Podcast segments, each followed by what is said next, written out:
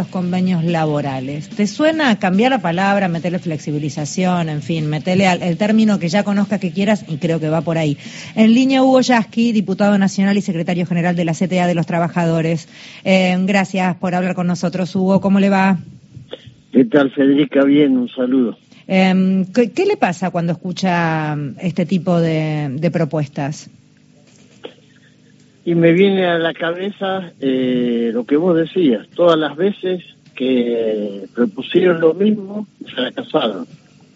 Eh, porque que yo recuerde, ya arrancaron en la época del estallido social con el intento de una reforma laboral, un episodio escandaloso, eh, lo que hizo famoso a ese proyecto como la ley Banelco, entonces querían precarizar el empleo, querían flexibilizar los convenios laborales, pretendían abrir negociación eh, ya no nacional, querían quitar al sindicato la posibilidad de definir un convenio nacional y entonces hablaban eh, de convenios regionales, de convenios locales y de convenios por empresa. O sea, todo lo que es eh, el, diccionario de la flexibilización laboral de la derecha, incluido ahora, porque también lo están planteando, eliminar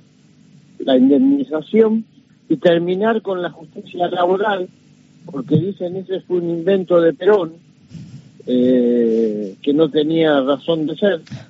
Y Perón lo explicaba muy sencillamente, cuando vos vas a la justicia común, el juez es amigo del patrón. Cuando tenés justicia laboral, entonces los jueces son equidistantes. Pero bueno, eso es lo que quieren para la Argentina y para nuestro pueblo.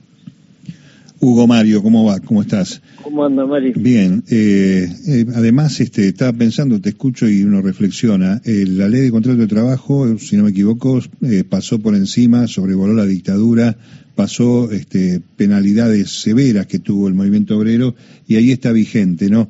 Eh, parece que no tienen tampoco memoria estas, esta serie de enunciados que siempre terminan con represión en el peor de los casos, ¿no?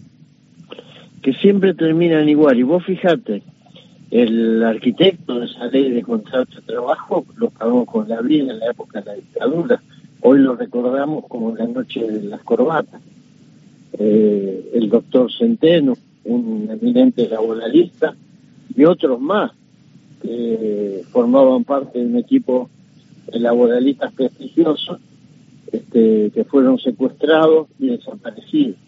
Por eso es que hay como un hilo conductor, no importa si son gobiernos democráticos o si son dictaduras, pero ese hilo conductor para los sectores que quieren llevar adelante el proyecto de los grupos dominantes de este país este, es absolutamente coherente, siempre en contra de los trabajadores, como si eso alguna vez hubiese dado este, alguna demostración empírica, algo de lo que uno pudiera agarrarse para decir alguna vez funcionó en la Argentina, nunca.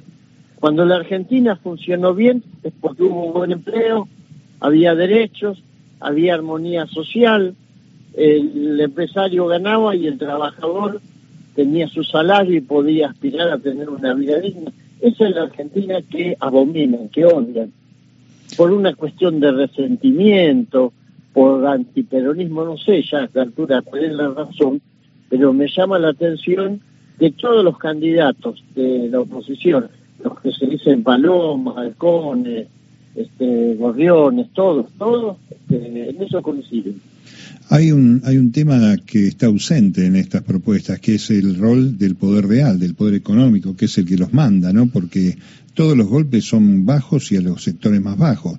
Eh, la, la, criminalización, la penalización del piquete, en fin, la, la, destrucción del empleo como lo conocimos, pero sobre el poder real, los tipos que aprietan, no nadie dice nada, ¿no? Nada.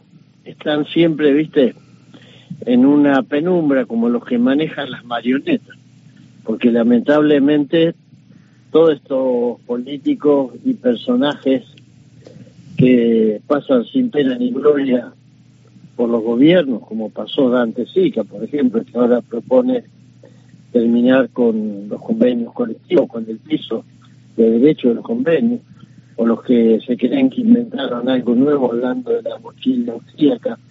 Todos estos personajes este, son manejados como títeres en la penumbra, los dueños del poder económico y financiero del país, son los que le escriben la partitura.